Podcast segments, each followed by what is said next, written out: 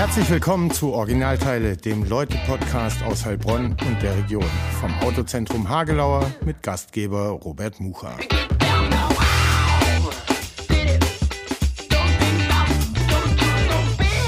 Herzlich willkommen zu Folge 35 vom Originalteile Podcast, dem Leute-Podcast aus Heilbronn und der Region. Und heute zu unserem Gast, unserer Gästin kommen wir gleich, aber haben wir das erste Mal jemand hier, der weder hier wohnt, hier aufgewachsen ist, hier mal gelebt hat und trotzdem ein Heilbronner Original ist.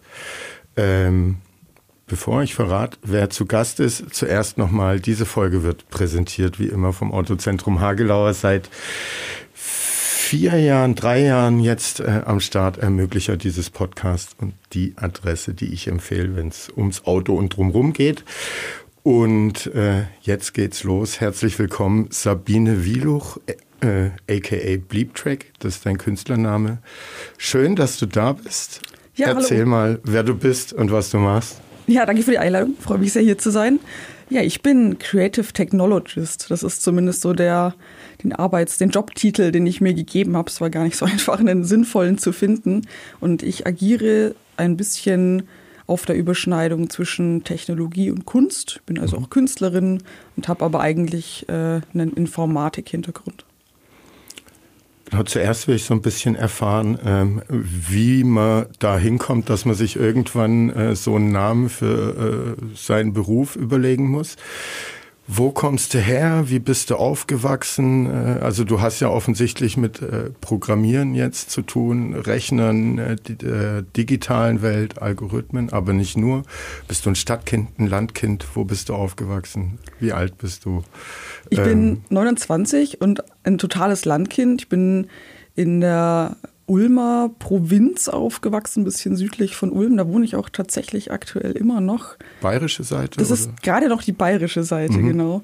Äh, mit dem Vorteil, dass man auf die Baden-Württemberger Seite wechseln kann, wenn die Läden in Bayern schon zu haben. Okay. ähm, und bin äh, recht naturverbunden. Ich mag das da sehr gern, wohne da direkt am Waldrand, sehr idyllisch. Mhm. Und wie bin ich da hingekommen? Ja, ich habe äh, schon immer großes Interesse für Technik gehabt und mich dann für ein. Äh Wie hat es angefangen mit, weiß nicht, Lego Technik oder der Wald war nah und dann mal mit dem Werkzeugkasten äh, und ein Papa oder großen Bruder oder was auch immer äh, da eine Hütte gebaut und gemerkt, durch Tools funktioniert das besser und einfacher. Wie, woher kommt's? Hat dich jemand inspiriert aus Freundes- und Familienkreis oder kam ja. das aus dir selbst heraus?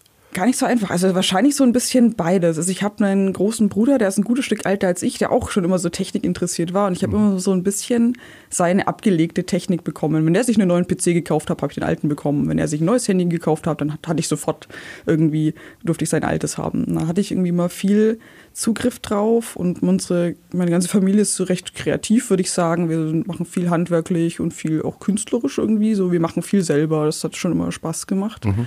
Und ich glaube, das war sicher ein Zugang. Aber ich muss auch sagen, ich hatte Angst davor, am Anfang in eine Informatikrichtung zu gehen, weil ich es mir nicht so richtig zugetraut habe irgendwie. Und hatte mich dann auch für ein Medieninformatikstudium mhm. entschieden, weil in meinem Kopf war irgendwie so das Bild davon, das ist irgendwie leichter oder da ist vielleicht gar nicht so viel Informatik drin oder gar nicht so viel Technik, was eigentlich in meinem Fall überhaupt nicht so war. Aber da warst du an der Uni, an der mhm. FH, an der Uni. Das ist die, genau, das war die Uni Ulm. Und da ist es so, dass der Informatikstudiengang und der Medieninformatikstudiengang praktisch deckungsgleich sind, außer zwei Vorlesungen. Mhm. Ähm, merke, informiere dich gut vor deinem Studium, was dich erwartet. Absolut, absolut.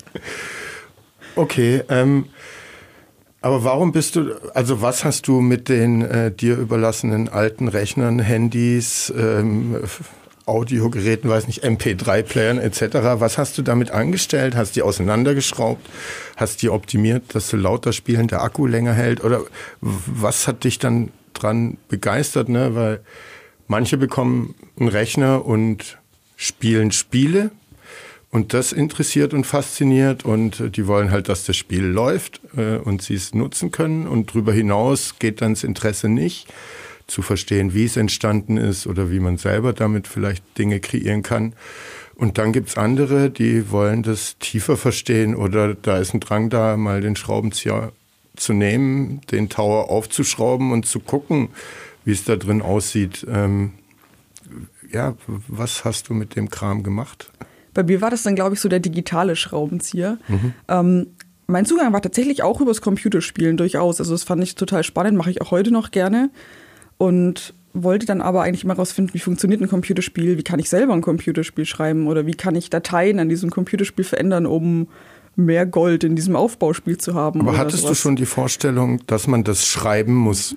Ja, ich hatte relativ schnell auch Zugang zu Internet. Also ich glaube, hm. da war ich wahrscheinlich elf oder zwölf, da hatte ich einen eigenen Zugang, einen eigenen Internetzugang an meinem PC und konnte dann auch schon so ein bisschen rumrecherchieren. Mhm. Und gerade in dem Spieleentwickler-Kontext gibt es ja auch viele Möglichkeiten, auch noch ohne Programmieren Sachen zu bauen. Und das war, glaube ich, so ein guter Einstieg für mich, so als Teenie, mhm. dann irgendwie damit rumzuspielen. Ich habe voll, also viel auch einfach nicht verstanden. Ja, das ist dann also totales Rumexperimentieren. Manche Sachen funktionieren und manche nicht. Mhm. Und Englisch ist natürlich in dem Alter auch noch so ein bisschen schwierig. So englische Ressourcen kann man dann irgendwie schlecht zum Recherchieren benutzen. Mhm. Muss man auf deutsche Sachen zurückgreifen. Da gab es noch nicht so viel. Mhm. Aber das war schon mein Zugang, würde ich sagen. Ich bin schon tatsächlich über die Computerspiele-Schiene da gelandet. Und wie ging es dann weiter, dass äh, dich das ja, tiefer interessiert hat? Irgendwann konntest du Englisch lesen und verstehen und hast äh, gemerkt, oh, da steht noch viel mehr als auf den deutschen Seiten oder wie kam das? Ja, genau. Also es hat sich so nach und nach so diese Welt eröffnet. Irgendwie man, man lernt mehr, man lernt vielleicht auch irgendwie Freunde kennen, die das dann auch spannend finden. Und in der Schule war ich dann ein bisschen frustriert, weil es gab für mich eigentlich keinen sinnvollen Informatikunterricht. Mhm. Und die Stufe unter Den hast du vermisst? Den habe ich auch total vermisst. Und das Gemeine war, die Stufe unter mir hatte den dann zumindest halbwegs, weil das war diese G8, G9-Umstellung an den mhm. Gymnasien. Und die unter mir hatten auf einmal sinnvollen Informatikunterricht und ich nicht. Und dann habe ich mich da versucht, immer mit reinzusetzen. Es hat natürlich auch nicht richtig funktioniert. Ja, so Stundenplan, Überschneidungskram, klappt alles nicht. Und habe da noch versucht, auch noch ein bisschen was mitzunehmen und so in dem Abituralter, sage ich mal, das war dann, glaube ich, die Zeit, wo ich dann ja das recht autodidaktisch mir dann eigentlich so erste richtige Programmiergrundlagen noch angeeignet habe vor dem Studium. Und was hast du denn damit gemacht? Also ich der Abi 98 gemacht, die letzten zwei Jahre hatten wir Informatik als Fach. Mhm. Äh, und dann konntest du äh, konntest lernen, wie man Kassenbon programmierte. Das hat mich relativ wenig interessiert. Es hatte aber damals in der Klasse auch, ich glaube, ein einziger äh, ein Rechner zu Hause, mhm. wo sich die Spickzettel schon am Rechner machen ja, konnte, wo wir andere noch mit dem Bleistift auf die Tischplatte geschrieben ja. haben. Ähm, also das war für mich dann, also es war ein Wirtschaftsgymnasium, dann vielleicht doch irgendwie sinnvoll, aber für mich nicht. Ähm, wie sehe sinnvoller Informatikunterricht aus, der damals dich gecatcht hätte? Ich glaube immer noch, dass man auch über so eine Spiele- und Gamification-Richtung sicher gut irgendwie mhm. Leute mit Leuten einsteigen kann oder auch, was es jetzt viel gibt, sind diese Arduino-Sachen, wo man auch ein bisschen mehr auf die Hardware-Schiene geht und Lampen zum Leuchten bringen kann und kleine Motoren bewegen kann. Mhm also auch super simpel und mit wenig Code. Und ich glaube, damit, das ist ein super guter Einstieg, weil man gleich wieder was Physisches hat. Es ist halt oft so langweilig, wenn man sagt, ich schreibe jetzt einen Code und dann steht mein Name auf dem Display, dann sagt man, wow, was habe ich jetzt überhaupt geschafft? Kann ich Gar auch nicht cool. Ja, genau. War jetzt nicht spannend, aber wenn man sagt, hey, ich kann die Lampe blinken lassen und dann ich kann die im Rhythmus blinken lassen oder ich kann mit dem Motor meine Türklinke drücken oder mhm. so. Das ist gleich viel cooler. Also ich glaube, das sind so Einstiege, die ich heute voll gern sehen würde an Schulen. Und was waren deine ersten Programmierschritte? Du meintest autodidaktisch so zur Abi-Zeit. Was hast du? Wahrscheinlich keine Kassenzettel programmiert, sondern? Genau, keine Kassenzettel. Tatsächlich auch Spiele. Also ich habe recht so total simple, banale Spiele gebaut. Eins war irgendwie, da musste man einfach mit dem Mauszeiger im Endeffekt auf Punkte klicken in einer gewissen Zeit. Also es war mhm. auch nicht spannend, aber hat halt Spaß gemacht, was zu schreiben und es dann selber ein bisschen zu spielen und zu merken, oh, das macht Spaß und das nicht. Solche Sachen habe ich da gemacht, ja. Und das war mit Sicherheit eine spannende Welt, auch gerade in dem Alter. Ne? Und äh, dich hat das interessiert. Andererseits bist du ein Landkind und sehr naturverbunden. Hast du es immer geschafft, so irgendwie da die Balance zu halten? Oder warst du irgendwann auch mal nur so ein Bildschirmkind, das äh, nicht mehr raus wollte und die Fensterläden runtergelassen hat, weil ja der Bildschirm und das, was man eben mit Tastatur und Code da machen kann, so fasziniert, dass einen erstmal das draußen nicht so interessiert. ich glaube, die Balance halten war für mich nie so ein richtiges Problem. Also das war vielleicht auch mal so ein bisschen phasenweise. Also ich hatte Phasen, da war ich sicher irgendwie wochenlang in meiner PC-Welt versunken, weil das mhm. irgendwie gerade mich besonders interessiert hat. Und dann war das vielleicht auch mal wieder gegessen und dann, weiß ich nicht, bin ich mit meiner Freundin irgendwie durch den Wald gehüpft und wir haben irgendwie Herr der Ringe Sachen nachgespielt mhm. oder so, keine Ahnung. Also ich glaube, das hat immer gut funktioniert und es ließe sich auch gut kombinieren. Ich hatte auch früh so einen, so einen kleinen Camcorder und es hat Spaß gemacht, einfach draußen rumzuhüpfen, Sachen zu filmen und danach an den PC gehen und da irgendwie bescheuerte Videos zusammenzuschneiden. Mhm. Also ich glaube, das kann man auch gut vereinen. Kennst du äh, die Mitchells gegen die Maschinen? Ist ein Animationsfilm, ja. mhm. der gerade drauf. Ja. Ähm, da hat ja die Hauptprotagonistin, das Mädchen, auch alles gefilmt und genau. witzige Filmchen draus gemacht. Warst du äh, so ein bisschen äh, ja, wie die Kleine aus dem Film? Vielleicht ein bisschen, ja. Also, ja. also im Nachhinein waren die Filme vielleicht auch nur für eine 14-Jährige witzig. Aber das hat Spaß gemacht, ja. Mhm. Äh, und gab es da im Ulmer Landkreis äh, da so eine Community? Du hast gemeint, manche Freunde haben sich vielleicht auch dafür interessiert. Also mit wem hast du das geteilt oder gemacht? Oder hast du die Leute übers Internet gefunden und die saßen ganz woanders und du musstest die gar nicht physisch treffen zu einer LAN-Party? ähm, also ich glaube, den ganz engen Kontakt waren sicher Klassenkameraden, die da ein ähnliches Interesse hatten. Und ich hatte aber auch eine schöne Community online tatsächlich, insbesondere zu einem Spiel, wo ich irgendwie viel an diesem Spiel rumgehackt habe. Das war so ein so ein Haustier-Tamagotchi-Spiel, da kümmerte man sich so um Hunde und ich habe halt irgendwie immer Dateien manipuliert, um neue Hunderassen zu bauen und sowas. Mhm. Und da gab es eine ganze deutschsprachige, coole Community, die sich nur damit beschäftigt hat, wie man dieses Spiel toll verändern kann damit. Ähm, und das war, also da habe ich auch nie jemanden live getroffen davon, die kannte mhm. ich alle nur online, ja. Okay, und dann hast du dich äh, so mit all dem Tun und Interesse für dieses Medieninformatikstudium entschieden. Wie lange hast du das, hast du es durchgezogen, obwohl es nicht deinen Erwartungen entsprochen hat? Äh, wir waren gestern auf einer Veranstaltung der Eröffnungsskala von der 42 Heilbronn und äh, da gab es eine Podiumsdiskussion und da haben eigentlich ich glaube, zwei, drei Leute gesagt, also in Deutschland, äh, wenn du programmieren lernen willst, das musst du dir neben deinem Informatikstudium selber irgendwie beibringen oder organisieren, dass du es lernst. Im Studium selber lernt man es nicht. Äh, lief das bei dir genauso dann wahrscheinlich ab? Das war schon irgendwie so. Also man hat in den ersten zwei Semestern schon Programmiergrundlagen und danach wird aber eigentlich erwartet, dass man sich das, den Rest, der einem so fehlt, selber aneignet. Also das Studium macht einen nicht unbedingt zu einem richtig guten Softwareentwickler, mhm. aber man macht halt sehr viel Inhalte außenrum und an der Uni ist es natürlich auch so, dass die Uni dich ja auch eigentlich auf die Forschung vorbereitet. Also mhm. das ist ja dann nochmal eine andere Baustelle, die dann noch dazu kommt. Und genau, das Studium war vielleicht am Anfang nicht, was ich erwartet hatte, aber ehrlicherweise im Nachhinein im positiven Sinn, weil es war eigentlich genau das, was mir Spaß gemacht hat und gepasst hat dann auch für mich. Was war das? Ähm, ja, also wirklich viele Informatikinhalte zu haben und sich viel mit, ja, mit, Te mit Technologie und Technik und Programmieren insgesamt zu beschäftigen, war genau richtig, auch wenn ich mir das am Anfang nicht zugetraut hatte, aber es hat total gut funktioniert. Genau, und ich habe es auch durchgezogen. Also ich habe dann mit einem äh, Master abgeschlossen und auch eine Promotion angefangen. Du, also an der werkelst du gerade noch rum an der werkel und noch, ja. forscht an der Uni Ulm. Genau, ja. Ähm, an was, äh, so dass es äh, der Heilbronner Laie auch versteht? Also ich. ähm, da geht es um Machine Learning und Computational Creativity. Also es geht darum, äh, um, um lernende Mechanismen oder um lernende Algorithmen. Das ist so, was man so ein bisschen unter, oder auch was man unter KI im, im Ganzen versteht. Das ist da ein Teilaspekt davon, Machine Learning. Und in meinem Fall geht es dann darum, wie ich mit solchen lernenden Algorithmen zum Beispiel Künstler unterstützen kann oder kreative Prozesse unterstützen kann. Wie bringt man so einer Maschine bei, selber zu lernen? Das wird meistens äh, gemacht, indem man ganz, viel, also gerade bei Machine Learning, indem man ganz viele Beispiele zeigt. Ja. Also, also, man kann eben zum Beispiel ganz viele Fotos von Katzen zeigen und dann ähm, sagt man, okay, jetzt hast du Milliarden Fotos von Katzen gesehen, jetzt denk dir mal ein eigenes aus. Dann denkt sich der Algorithmus einen eigenen aus, anhand dessen, was er gesehen hat. Und dann kann man noch so ein bisschen sagen, ja, das war jetzt gut oder das war schlecht. Aber wie sagt man dem oder mhm. wie muss man, also laienhaft erzählen, mhm. ne? welchen Befehl braucht der, dass der sich nach einer Milliarde Katzenbilder selber eins ausdenkt? Das ist ein bisschen, also im Großen und Ganzen ist es ein ganz schlimmer Haufen Statistik.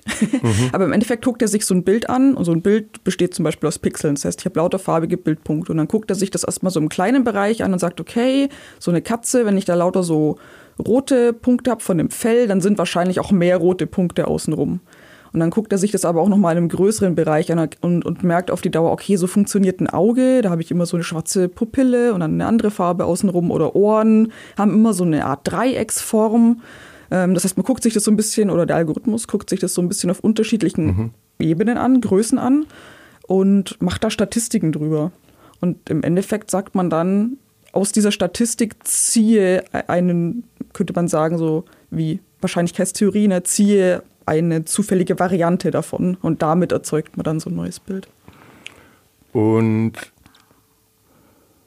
wie kriegt man dann äh, diesen Algorithmus dazu? Also wenn er das gelernt hat, sozusagen eine Katze, die frontal abgebildet ist, von einer französischen Bulldogge, die frontal abgebildet ist. Äh, ne? Auch flaches Gesicht, mhm. ähnliche Ohrform, äh, ähnliche Größe, äh, das zu unterscheiden. Also dann kriegt der eine Milliarde Katzen und eine Milliarde französische Bulldoggen-Fotos mhm. und merkt, okay, die Augen vom Hund sind offensichtlich größer oder mhm. irgendwie als wie funktioniert dann die nächste Stufe? Also ich genau wie du es beschrieben hast. Also man sagt irgendwie, hier sind die Katzen und man muss dem dem Algorithmus auch sagen, das sind Katzen und das sind Hunde, das sind deine beiden Varianten, die du unterscheiden sollst.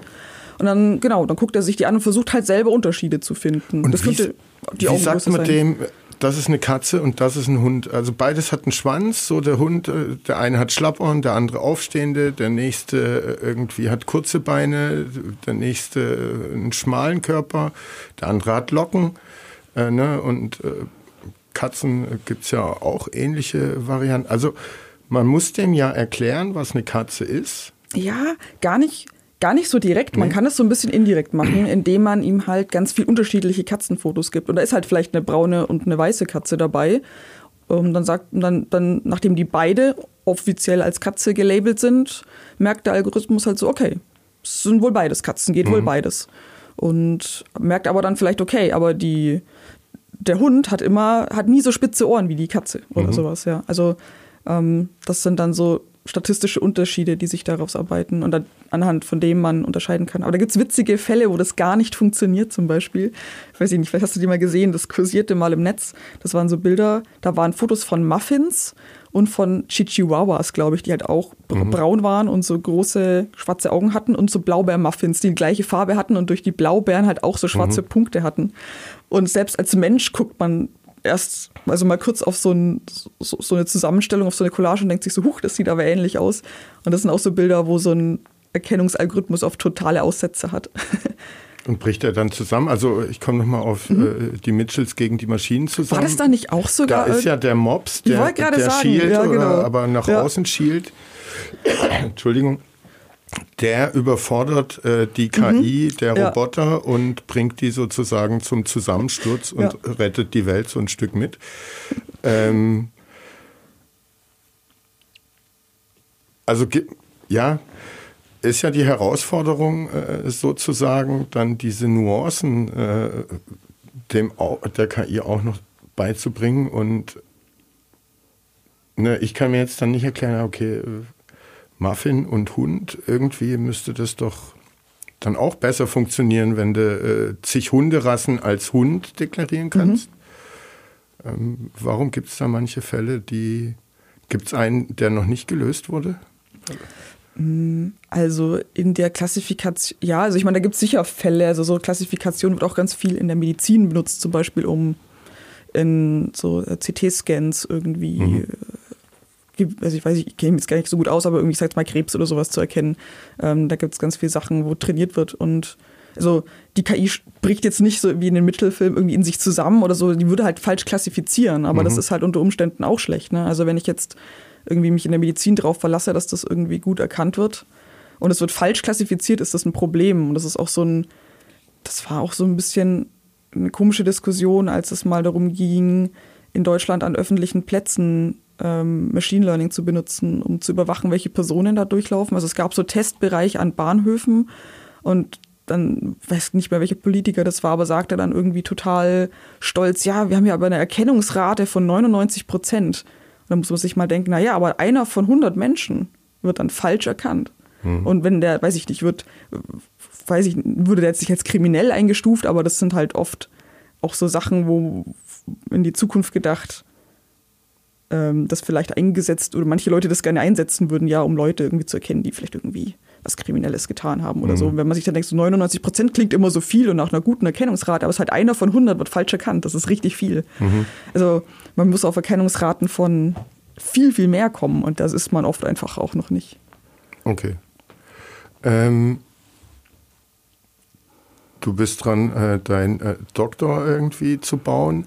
Aber nach, nach dem Master äh, bist du auch mal, weiß nicht, hast dich, jetzt bist du Freiberuflerin, beworben bei einer Spieleentwicklungsfirma? Hast du mal irgendwie so einen Job gehabt oder irgendwo in einem Unternehmen gearbeitet? Ähm, oder war sofort klar, ich gehe in die Freiberuflerschaft ähm, und mache das weiter? Einen Job in der Industrie so hatte ich nicht. Ich hatte mhm. so ein bisschen so einen Findungsprozess. Ich hatte erst eine andere Promotion angefangen für ein gutes Jahr und festgestellt, dass mir das da nicht liegt. Mhm und hatte aber dabei auch eine Lehrestelle an der Uni. Also ich habe jetzt vier Jahre lang Lehre gemacht, recht intensiv an der Uni. Das hat mir viel Spaß gemacht. Mhm.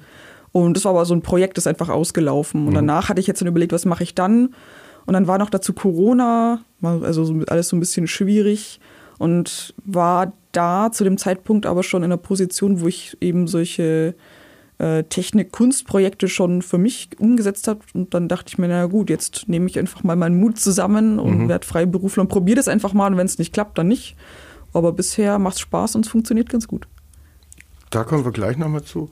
Ähm, Thomas hatte mir äh, so ein geflügeltes Wort äh, mitgegeben. Äh, er meinte, du kamst irgendwann an den Punkt, war das bei dieser anderen Promotion, äh, wo du gesagt hast, du willst kein Code Monkey äh, werden.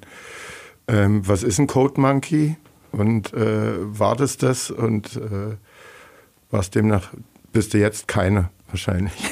ja, also so unter, unter Code Monkey versteht man eigentlich immer so die Person, die meistens in der Firma sitzt und recht stupide einfach Sachen umsetzt, die einem irgendwie so vor den Latz geknallt werden. So, mach diesen Button blau oder mach hier noch ein Menü hin. Und das sind, ja, also das ist nichts, wo ich irgendwie meine Erfüllung drin sehe, was für andere. Aber bestand die Gefahr, ja, äh, dass ja, du in die Richtung driften kannst vielleicht? Schon ein bisschen, weil ich in einer anderen Promotionsstelle habe ich irgendwie viel Sachen bekommen, die ich gar nicht tun wollte, die auch mit der Promotion gar nicht so viel zu tun hatten. Und das äh, fand ich alles super frustrierend. Und ich wollte mhm. eigentlich irgendwie nicht. Ich wollte halt irgendwie immer Dinge machen, die mich interessieren und die von, ja, von in denen ich so meine intrinsische Motivation habe und irgendwie so eine Erfüllung sehe. Mhm. Und dann von außen so komische Tasks äh, reingefüttert zu bekommen, die, in denen ich keinen Sinn sehe, auch zum Teil. Ähm, ja, fand ich total frustrierend. Und das war tatsächlich in dieser anderen Promotionsstelle so ein bisschen der Fall, ja. Und du hast gerade gemeint, dann hast du deinen Mut zusammengenommen. Also war es ein mutiger Schritt? Hast da lange drauf rumgekaut, ob du das ausprobieren sollst? Welche Zweifel hattest du vielleicht, dass du da so rumüberlegen musstest? Ähm ich fand das schon gruselig zu sagen, ich habe dann kein gesichertes Einkommen mehr erstmal. Irgendwie so ein Uni- äh, auch wenn es irgendwie nur eine halbe Stelle war, so gängigerweise als Doktorand ähm, ja, immer auf sein, ein, einmal im Monat auf sein Konto zu kriegen, ist halt eine totale Sicherheit. Mhm. Und wenn das wegfällt und man selbstständig wird, ist das schon gruselig am Anfang. Mhm. Und also ich war mir eigentlich sicher, dass ich es eine Zeit lang machen kann. Ja, es war jetzt ja keine Entscheidung, die von heute auf morgen kam. Da legt ja. man sich ein bisschen was zurück und man weiß schon, man verhungert jetzt die ersten paar Monate nicht. Aber es war, ja, ich fand das einfach gruselig zu sagen. Man schwebt so ein bisschen im Nichts. Und dann bist du auch in die Selbstständigkeit mhm. äh, ohne schon irgendwelche Auftraggeber, Kunden äh, oder ich weiß nicht, wie sagt man denn bei dir? Äh, ja, ich glaube, Kunden trifft es eigentlich schon ganz gut. Also ich hatte also die schon. hattest so, du noch nicht? Ja, oder? nicht so richtig. Also ich hatte schon so kleine Standbeine. Also ich habe halt immer Projekte schon auf YouTube begleitet und hatte so ein Patreon. Also ich hatte schon so ein bisschen so, ich sag mal, Werbungs- oder Spendeneinnahmen, aber die hätten jetzt nicht meinen kompletten Lebensunterhalt mhm. finanzieren können. Ähm, und ich hatte aber davor halt immer wieder Leute, die auch immer wieder auf mich zugekommen sind, ob ich für die was machen kann. Und darauf habe ich halt eigentlich gesetzt, dass die wiederkommen und ich halt auch neue Leute finde. Und jetzt habe mhm. ich halt auch zum Glück so jemanden wie Thomas gefunden. Da kommen wir auch äh, gleich zu. Ähm, aber hattest du denn eine konkrete Vorstellung, was du anbieten willst und kannst? Ähm, also KI-Kunst, äh, bist du damit äh, hausieren äh, gegangen oder hast dann äh, Rundmails geschrieben? Übrigens, ich bin nicht mehr an der Uni, meine Mailadresse ist jetzt Bleeptrack irgendwas und ich mache KI-Kunst. Äh, bucht mich doch, ich mache Ausstellungen, ich mache Exponate für euch oder was auch immer. Wie kam das? Und was hattest du da bis dahin vielleicht schon produziert, kreiert? Ähm, dass dir das Selbstvertrauen gegeben hat, weil das Feedback gut war oder was auch immer, dass äh, ja, du weiter in die Richtung kreativ sein kannst und es da Leute gibt, die auch Interesse an dem Kram haben?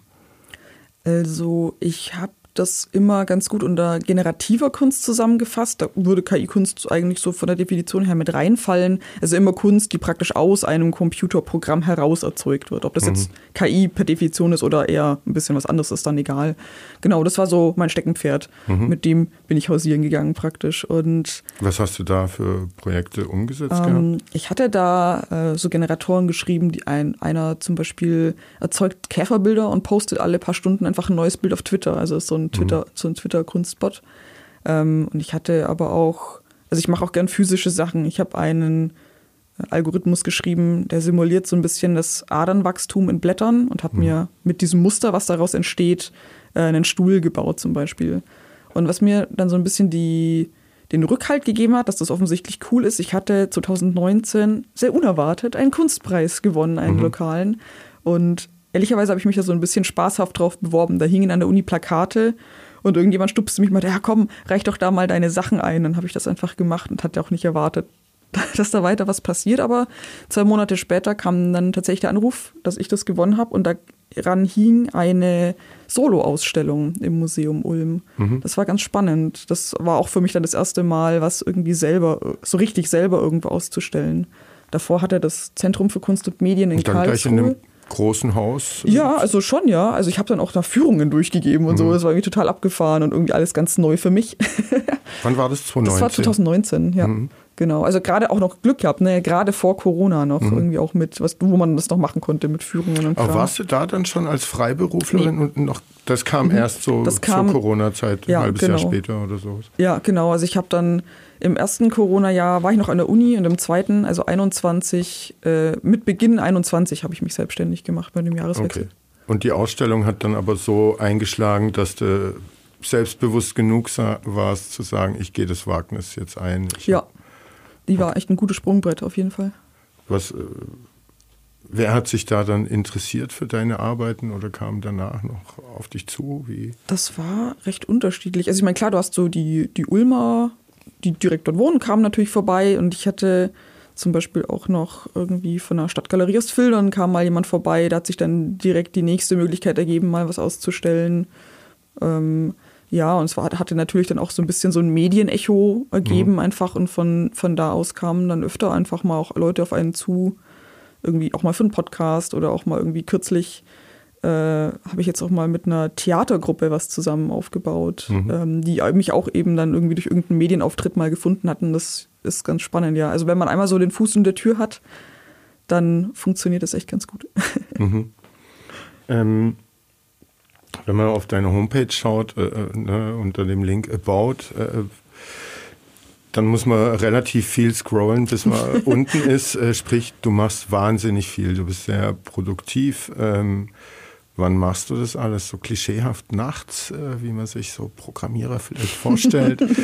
ähm, ne, ich habe gelesen, jeden Tag zeichnest du ein kleines Bild, das irgendwo auf Twitter, glaub, gepostet wird. Ja. Äh, da einen Kunstpreis gewonnen, dort ein Stipendium, äh, da äh, eine Keynote, hier ein Lehrauftrag, äh, da eine Ausstellung, dort ein Talk. Du bist Vorsitzende im Verschwörhaus e.V. Ja, gerade nicht mehr, aber war ich ja nicht genau. mehr oder mhm. warst es? Also und hast da äh, ja auch viel gemacht. Ähm, Ich glaube, du engagierst dich auch, ja, wenn es darum geht, wie bringt man Kindern Technik näher. Mhm. Ähm, wie viel schläfst du? Wann machst du das alles? wie kriegst du das alles hin? Und dann willst du ja auch noch im Wald spazieren gehen. Und, ja. Äh, ähm, ich glaube, das Informatiker-Klischee treffe ich schon ganz gut. Also ich habe eine echt gute Kreativphase abends immer noch mal, wenn es irgendwie still wird und ruhig, dann kann ich mich besonders gut konzentrieren. Das geht leider so ein bisschen konträr mit dem Tagesrhythmus meines Partners, der ist Frühaufsteher und will dann eigentlich ins Bett.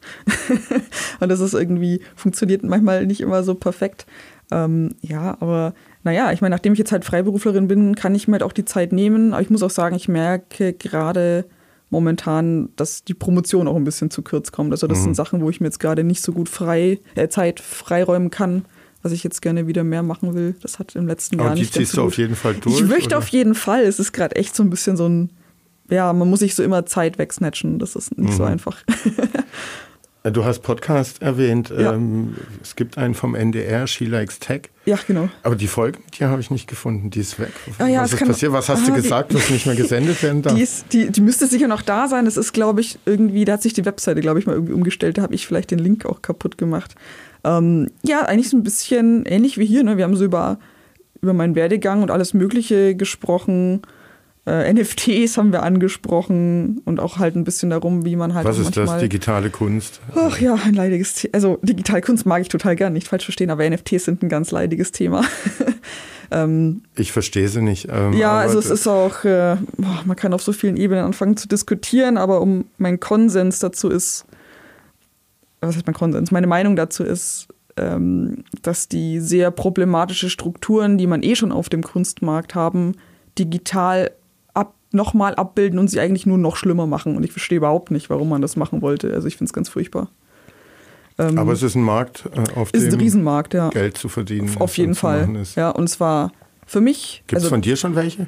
Also ja und nein. Ich musste das natürlich mal ausprobieren. Ich wollte ja verstehen, mhm. wie es funktioniert. Also entsprechend habe ich schon auch mal was auf so eine Plattform geworfen, aber nie beworben. Und ich will auch eigentlich gar nicht, dass das jemand findet, weil ich will also ich will da nicht dran teilnehmen. Mhm. Also ich habe das experimentell mal gemacht, um das Prinzip einmal zu verstehen, wie was da abläuft. Aber, aber muss echt nicht sein. Mhm. Ja. Okay. ähm, wo waren wir davor? Ich habe ich hab äh, Der Podcast, oder? Vor dem Podcast? Vor dem Podcast. Irgendwas hast du erzählt und ich habe dich unterbrochen. Ähm. Ich komme wieder drauf. In der Zwischenzeit mhm. kannst du erzählen. Ähm, und das ist ja dann auch das Spannende für die Heilbronner, äh, ne, die uns zuhören. Wie kam es dann, dass du für das Projekt KI-Salon, können wir auch gleich nochmal reden, mhm. das unter Federführung der 42 Heilbronn äh, läuft, nach Heilbronn geholt wurdest oder entdeckt wurdest, ähm, hast du dich beworben, war die Stelle ausgeschrieben, hat Thomas Bornheim, der Geschäftsführer der 42, dich gefunden. Ähm, wie seid ihr in Kontakt gekommen? So wie ich das nachvollziehen kann, hat mich tatsächlich Thomas gefunden. Und es war für mich echt eine gute Fügung, weil es war auch noch so eben am Anfang meiner freischaffenden Tätigkeit. Und da hatte Thomas mir eine E-Mail geschrieben, ob ich nicht mal für seine Studierenden einfach einen kleinen Talk halten will. Das fände er toll und das würde irgendwie gut passen. Und da meinte ich, ja klar, machen wir gerne. Da war Corona super Hochphase, das war dann auch remote, also auch irgendwie jetzt kein Riesenaufwand, mhm. sich da in so eine Zoom-Konferenz zu setzen und eine halbe Stunde was zu erzählen. Und das haben wir dann ein paar Mal gemacht. Also ich glaube sicher dreimal über den Sommer weg.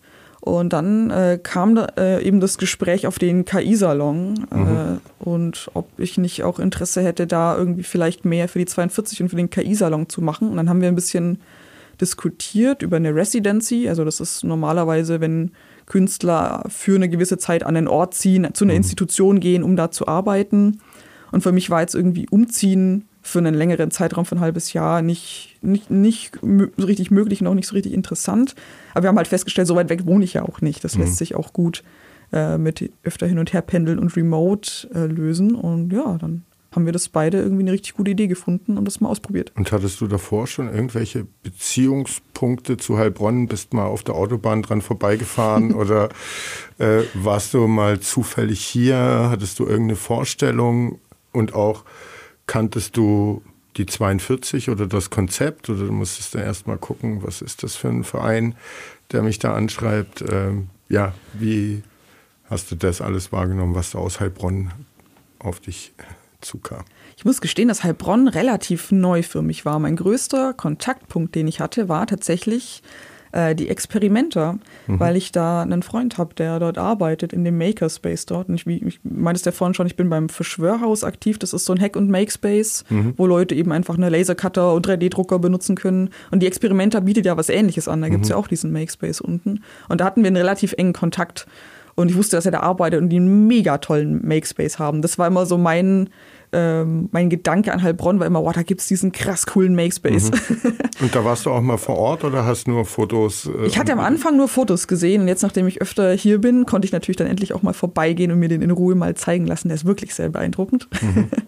ähm, und die 42 als, als äh, Kette, also die gibt es ja weltweit an mehreren Standorten, kannte ich so noch nicht. Also ich wusste, dass es solche Arten von Coding-Schulen gibt, aber die 42 direkt kannte ich so nicht. Ich musste das erstmal recherchieren und es ist ein spannendes Konzept. Gefällt mhm. mir sehr gut, ja.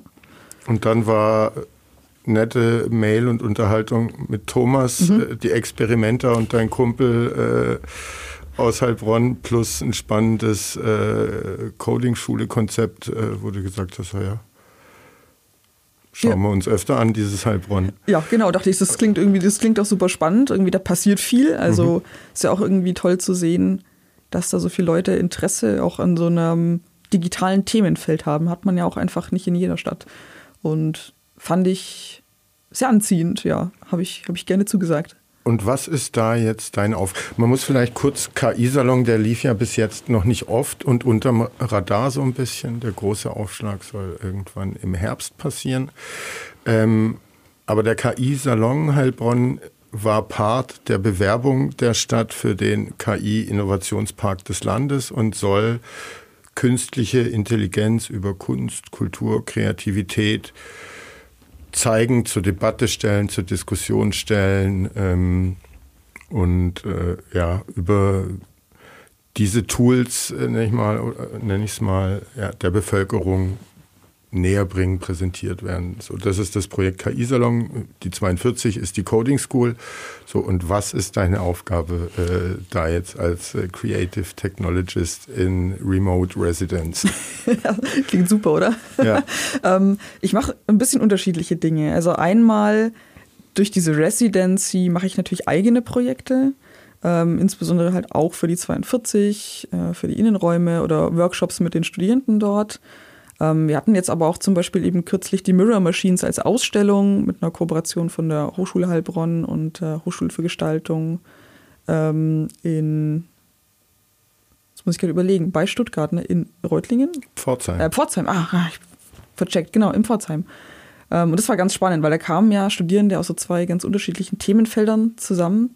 Und da konnte ich als äh, Mentorin tätig sein und mhm. einfach irgendwie die Informatikstudis ein bisschen beraten, die ein bisschen unterstützen, was da gute Möglichkeiten und gute Technologien sind für eine Umsetzung, weil für die war das ja auch neu. Mhm. Ähm, und da kamen richtig tolle Sachen raus, war total begeistert. Also ich kann da natürlich dann praktisch so ein bisschen so lehrend auf eine gewisse Weise mhm. tätig sein.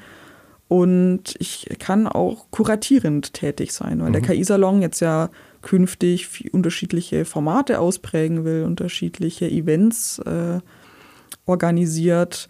Und dann ist ja auch immer die Frage, welche Künstler, Künstlergruppen lädt man ein oder lässt äh, Künstlergruppen was ähm, erstellen für die Events. Und da kann ich dann halt auch genau kuratieren und beratend zur Seite stehen. Hast du da, äh, so weiß nicht, im deutschsprachigen Raum oder sogar international wahrscheinlich auch ein kleines, äh, zumindest wenn nicht größeres Netzwerk an so Leuten, die Sachen machen, wie du sie machst oder ähnliches, äh, ja, mit im Gepäck und kannst halt sagen, schaut mal, da passiert genau, Spannendes, genau, ja. dort Bist du da weltweit vernetzt, europaweit, deutschlandweit? Wie, wie sieht es aus und wie groß ist da so eine Creative Technologist Szene in Deutschland zum ja, Beispiel? Ja, also ich würde schon sagen, dass ich da weltweit vernetzt bin, aber es ist natürlich so in unterschiedlichen Stärken. Also manche mhm. Leute kenne ich richtig gut und manche Leute kenne ich, habe ich vielleicht mal getroffen und manche Leute kenne ich mehr so vom Hören sagen. Mhm. Also das ist natürlich, schwankt da auch schon ganz schön stark, wie stark da diese Verbindung ist.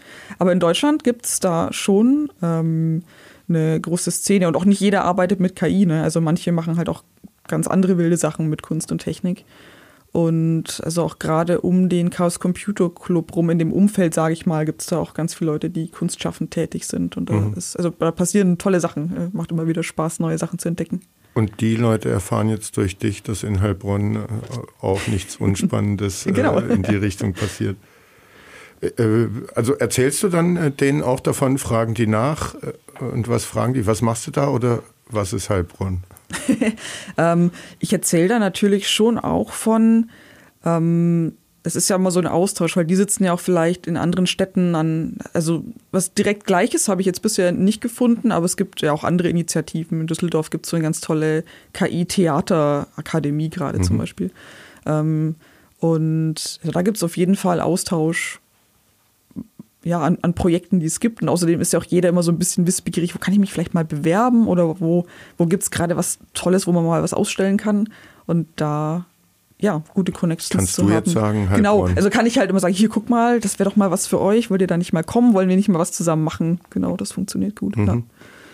Ähm, kurz zu der Mirror Machines, mhm. die du erwähnt hast. Na, genau, äh, kooperatives Projekt von Designstudenten aus Pforzheim und äh, Informatikstudenten aus Heilbronn die dann im Februar in der Maschinenfabrik eine dreitägige Ausstellung gemacht haben und die war so erfolgreich oder kam so gut an. Äh, danach sollte die halt äh, eingemottet werden, dass die jetzt äh, nach Pforzheim auch noch wandert und äh, aus Heilbronn auch schon erste Institutionen gesagt haben, sie wollen einige Exponate bei sich danach stehen haben. Ähm, ja, wie hast du äh, sozusagen samstags, am dritten Tag war offen für die für die Öffentlichkeit. Warst du da auch noch da?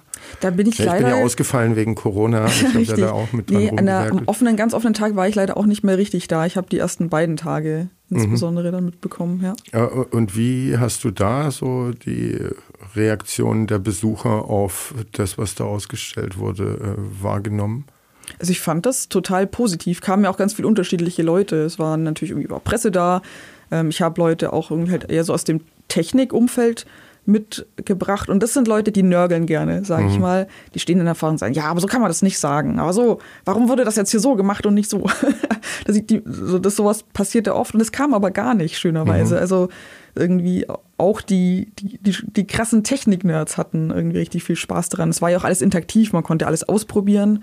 Und ich glaube, gerade solche interaktiven Sachen funktionieren total gut, um Wissen zu vermitteln, wenn man selber mal Hand anlegen kann und selber mhm. mal einer KI so ein Wort hinwerfen kann und dann denkt die sich dann ein Bild dazu aus oder ein Gedicht oder sowas.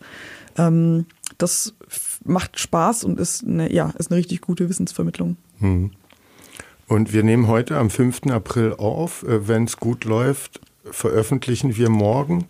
Und bis zum 10. April ist aktuell in der 42 äh, auch für jeden zugänglich äh, ein KI-Kunstwerk, äh, auch von einer, was sind die, eine Creative Technologies Künstlergruppe Luna Ring aus genau. Tübingen. Mhm.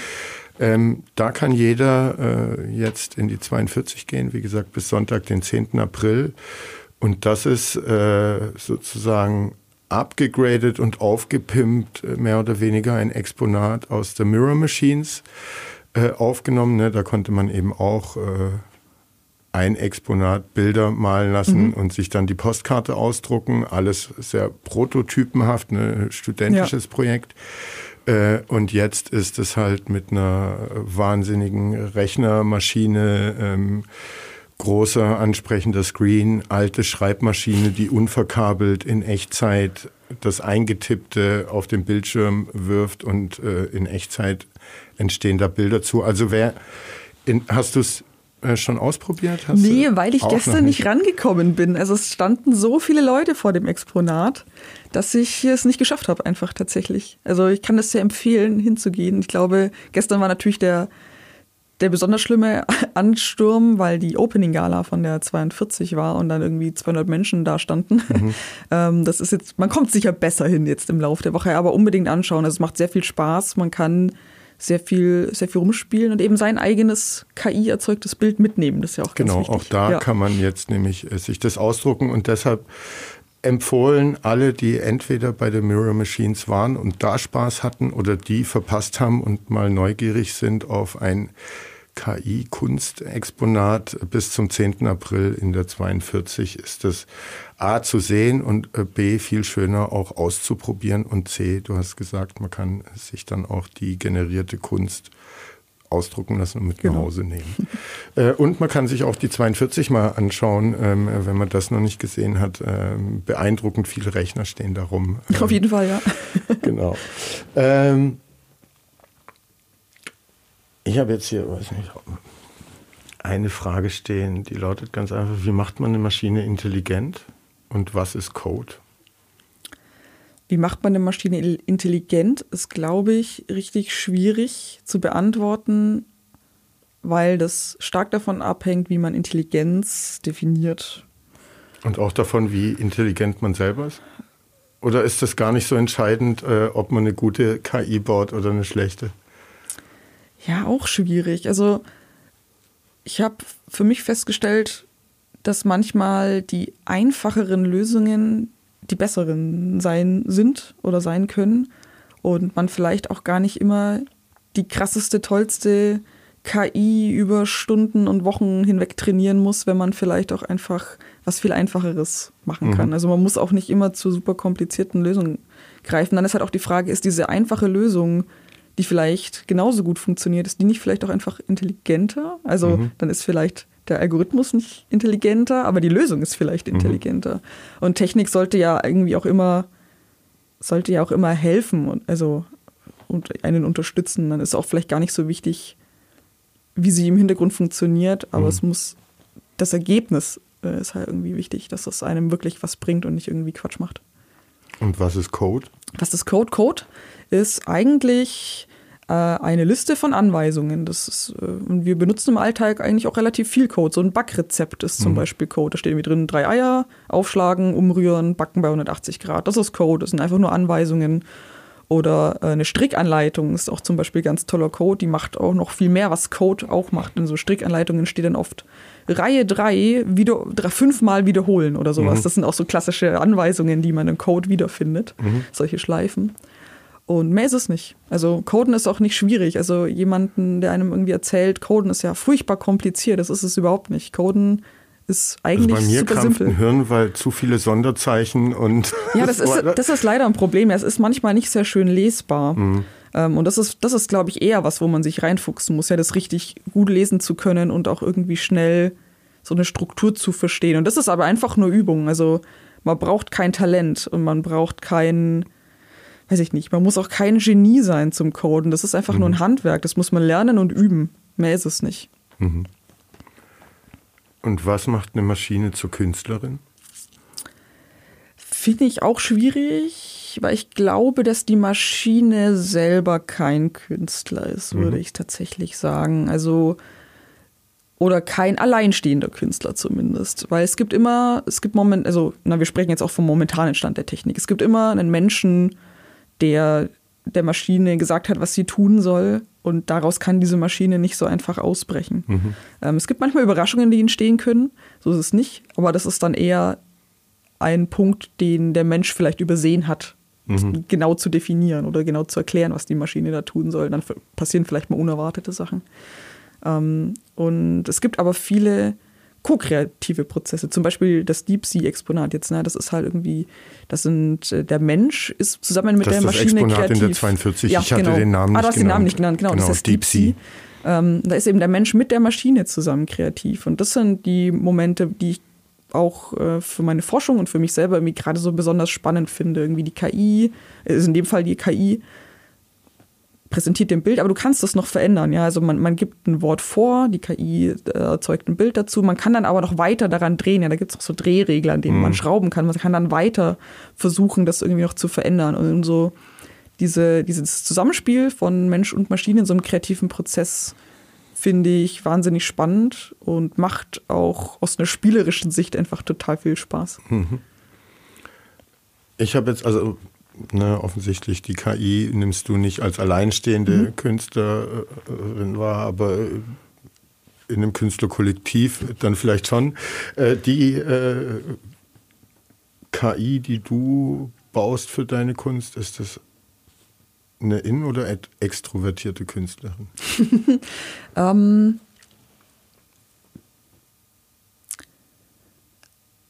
vielleicht eher eine introvertierte Künstlerin, weil ich glaube, dass sie nie den Menschen, der mit ihr zusammenarbeitet, überdecken sollte. Also mhm. ich glaube, die nimmt, sollte sich für meinen Geschmack eher zurücknehmen, als zu weit in den Vordergrund stellen. Und die Anweisung muss man ja aber auch reinschreiben. Im Endeffekt schon ist auch, ja, also ist auch vielleicht so ein bisschen implizit manchmal. Also Sachen, die ich jetzt irgendwie, an denen ich baue, ist zum Beispiel irgendwie, da fange ich an zu zeichnen, also, also digital mit so einem Stift und die KI versucht das dann fortzuführen. Mhm. Und ich kann dann aber auch immer eingreifen und sagen, nee, so will ich das gar nicht. Und mhm. ich, so eine extrovertierte KI würde ich mir dann vorstellen, dass die auf den Tisch haut und sagt, nee, so muss das jetzt aber. Mhm. Und sowas möchte ich nicht. Na, das ist irgendwie die, die finale Entscheidung, die soll bei mir liegen und nicht bei der KI. Aber wäre das auch nicht auch ein äh, spannender auch voll spannend. Diskurs und ich fände es super spannend, auf jeden und Fall. Vielleicht schafft man es, die KI zu überzeugen, dass das, ja. äh, was man selber da gemalt hat oder gezeichnet hat, das Richtigere ist. ähm, wozu braucht KI den Menschen? Zum Existieren. Die entsteht ja nicht aus mhm. sich heraus. Also ich, ähm, sie ist eher ein Werkzeug als ich, eine Person oder so. Mhm. Also ähm, genau, entsprechend muss der Mensch da sein, damit sie überhaupt existieren und funktionieren kann. Also ist der Mensch so ein bisschen der Gott der KI. Der in, ja, auf eine gewisse Weise. Ja, vermutlich schon, ja, doch, ja. Also gerade über diese Kreierung, würde ich das so sagen, ja. Und würdest du sagen, dass Code an sich auch Kunst sein kann? Ja, würde ich schon sagen. Also, Hast du mal so einen Code gesehen oder geschrieben selber? Nee. Weder noch? Mein, mein, Co mein Code ist tendenziell immer ein bisschen Kraut und Rüben, würde ich sagen. Aber also, viel, also, vielleicht so als abstrakter Gedanke. Also viele Mathematiker würden ja auch bestimmte mathematische Konstrukte oder Formeln als sehr ästhetisch oder wertvoll ansehen. Mhm. Und da, das gibt es beim Coden, dieses Gefühl gibt es beim Coden auch, aber auch oft eher dann vielleicht gar nicht der Code an sich, sondern so die Lösung, die man für ein Problem gewählt mhm. hat, die kann besonders elegant sein oder so. Also das äh, solche, so, so, ein ähnliches Gefühl, finde ich, kann Hast sich da schon einstellen. Hast du den Anspruch äh, dann äh, an deinen Code oder muss er am Ende einfach funktionieren und ob da jetzt äh, der statt 100 nur 50 Zeilen hat und die sehr kurz, sage ich mal, und deshalb besonders elegant ist und man kaum Sonderzeichen benutzen musste. Äh, äh, ist dir das wichtig oder nicht so wichtig? Also irgendwie ist es mir schon wichtig, aber da kommt man, also da komme ich ehrlicherweise für dich einfach oder weil äh, die Leute drauf gucken? Nee, für mich tatsächlich. Mhm. Also ähm, ich, ich freue mich darüber, wenn ich eine besonders schöne Lösung gefunden habe oder das besonders gut funktioniert. Also auch, weil das manchmal viel Arbeit danach spart, wenn man was besonders cool oder gut gemacht hat so oder besonders elegant. Ähm, aber ganz oft komme ich da auch einfach nicht an, weil es mhm. irgendwie ja, also oft komme ich vielleicht auch einfach nicht auf eine tolle Lösung. Da muss man es halt total stupide machen und dann ist der Code halt wieder irgendwie komisch lang und hässlich. Und dann ist es aber halt auch so, dann ist es auch in Ordnung. Aber ich freue mich schon darüber, wenn ich eine schöne, elegante Lösung finde. Und ihr äh, das wollte ich kurz fragen. Machst du dir äh, handgefertigte Skizzen, bevor du codest, wie der aufgebaut sein muss? Oder macht man das am Bildschirm oder ist das alles nur im Kopf drin? Vom Code selber mache ich mir eigentlich keine Skizzen, weil das oft so ein aufbauender Prozess ist. Da fängt man einen Punkt an und merkt dann, okay, das funktioniert, dann mache ich jetzt hier weiter. Also mhm. Also da, das entsteht so ein bisschen über den Lauf der Zeit. Aber ich mache mir schon viele Skizzen, weil bei mir Dinge, die ich mache, sind ja oft sehr visuell oder, oder auch physisch, bekommen eine physische Form, weil das irgendwie aus dem 3D-Drucker oder aus dem Lasercutter kommt oder so. Und da mache ich mir dann schon oft viele Skizzen, um, um mir das zu visualisieren, wie soll das aussehen. Oder manchmal muss man ein bisschen was ausrechnen, na, wie, wenn da so Bauteile rauskommen, mache ich da, wie berechne ich diesen Winkel oder sowas. Also da zeichne ich dann schon auch viel auf. Mhm. Und ne, wenn ich so in die äh, analoge äh, Kunstwelt gehe, da erkennt man ja unterschiedliche Stile der unterschiedlichen Künstler. Also ob wir jetzt Graffiti-Writer nehmen, der eine hat halt den Schwung, der nächste macht es abstrakter.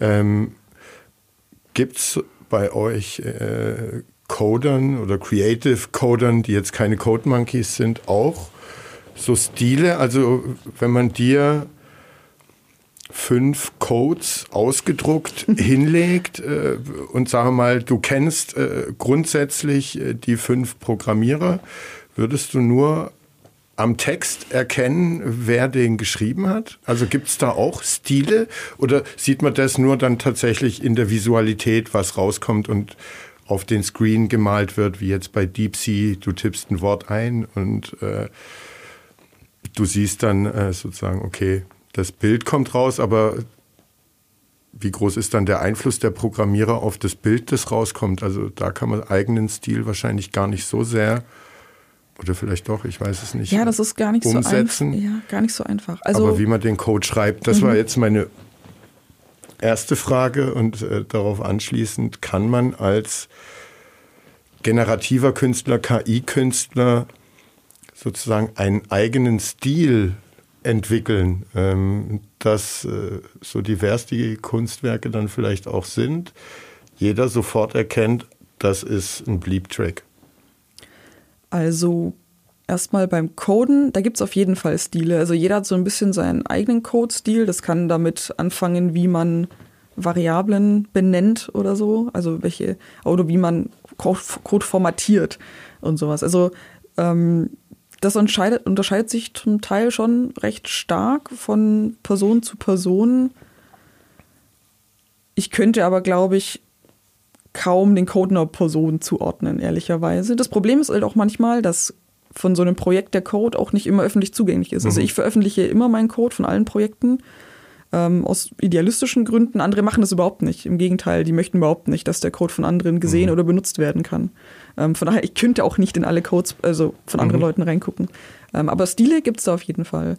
Und ein Stil in der Visualität gibt es auch durchaus. Also mhm. ähm, das hängt auch ein bisschen Selbst vom, wenn die Maschine dann ja. eigenständig das äh, entwickelt oder generiert, äh, was dann der Besucher oder mhm.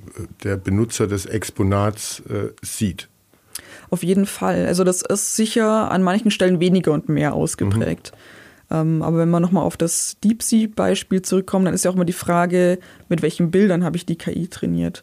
Ähm, es gibt zum Beispiel ähm, Künstlerinnen wie Helena Sarin, die trainiert ihre KI nur mit Bildern, die sie selbst gezeichnet hat. Also und darüber bringt sie zum Beispiel schon alleine in einen eigenen Stil rein. Aber auch wenn man das nicht macht und zum Beispiel auf solche öffentlich trainierten Projekte zugreift, wo einfach Milliarden ziemlich zusammengewürfelte Bilder drin sind, auch da kann man eigene Stile entwickeln in der Art, wie diese Generierung funktioniert. Also die kann ich ja auch mit meinem Code mhm. beeinflussen. Da entstehen auch durchaus äh, Stile, die sind dann vielleicht manchmal nicht mehr ganz so stark zu unterscheiden, aber wenn man sich so ein bisschen mit den Leuten beschäftigt und mehr sieht, was die machen, dann auf jeden Fall. Und wenn man noch Projekte hat, wie die ich mache, die jetzt vielleicht gar nicht auf so eine klassische KI immer setzen, mhm. sondern auch eher auf, das nennt sich dann prozedurale Generierung. Das wird halt auch viel in Computerspielen gemacht, um Welten zu erzeugen oder mhm. sowas. Da ist jetzt keine klassische neuronale Netz-KI dahinter, sondern das funktioniert nochmal ein bisschen anders. Da ist es halt besonders extrem, weil da ist ganz viel Handarbeit an allen Ecken und Enden dann drin. Und da sieht man auch auf jeden Fall eine Handschrift von einem Künstler oder einer Künstlerin. Mhm. Wir kommen gleich zu entweder oder, aber wer jetzt das äh, alles spannend fand, äh, was du machst und äh, was in äh, deiner Welt sozusagen so passiert wo kann man sich über dich informieren? Du hast eine Homepage, YouTube, Insta, Facebook etc. Wie, wie heißt die Adresse? Bleeptrack, B-L-E-E. Genau, P. Richtig, und dann Track wie der Musiktrack. Mhm. Ähm, genau, unter dem Pseudonym findet man mich auf praktisch allen Social Media Plattformen. Besonders aktiv bin ich tatsächlich auf YouTube und Twitter, aber mhm. auch auf den anderen findet man mich. Gibt es da in deiner Twitter-Bubble auch so viel Hass und Hetze, wie es auf Twitter einfach äh, gibt? Dass, äh oh, ich habe, glaube ich, eine sehr zahme Twitter-Bubble und okay. eine sehr schöne Community. Also ich glaube, da ist das nicht so ausgeprägt. Sehr Wir gut. haben uns eigentlich alle recht lieb, würde ich sagen. Sehr gut. Ähm, und wer einfach in Google Bleep Track eingibt, der findet, der, mich, der ja. findet dich auch. Äh, bevor wir zu entweder oder kommen noch, äh, was machst du lieber analog als digital?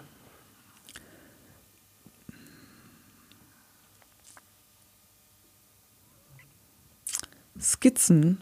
Also ich, ähm, wenn ich schnell Gedanken irgendwo niederlegen muss, dann mache ich das echt gerne mit Stift und Papier. Mhm. Das funktioniert bei mir irgendwie immer noch am besten. Okay. Dann sind wir jetzt auf äh, entweder oder äh, gespannt.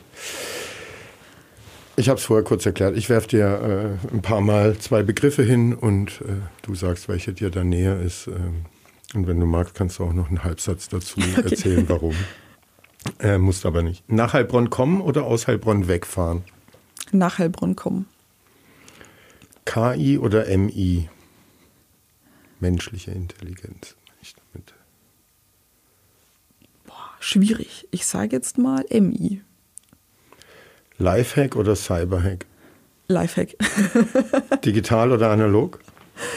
Hm, Digital. Wissenschaftliche Forschung an der Uni oder zu Hause einfach tun? Zu Hause einfach tun momentan, glaube ich. Mac oder PC? Pizzi. T3N oder Chip? Uh, hm, T3N. Kryptocoin oder Gold?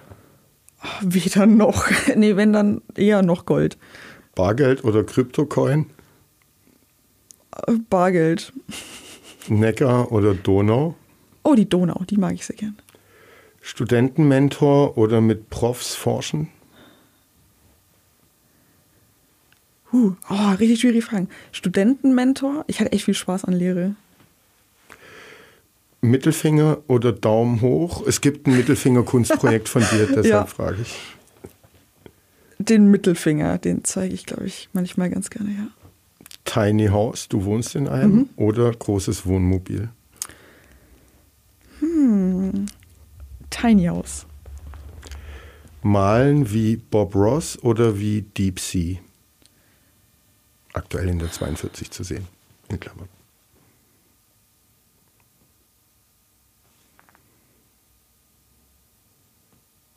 Sage ich jetzt mal Deep Sea. Einkaufszettel schreiben oder tippen? Schreiben. Und zum Abschluss Werkzeugkasten oder Rechner? Rechner, der ist irgendwie mein Werkzeugkasten. Sabine hat sehr viel Spaß gemacht, war interessant für mich als Laien und äh, ja, wen es interessiert, äh, der findet dich im Netz und äh, auch in den nächsten Monaten immer wieder Sachen von dir hier in Heilbronn. Danke, dass du da warst. Danke für die Einladung. Sehr gerne. Tschüss.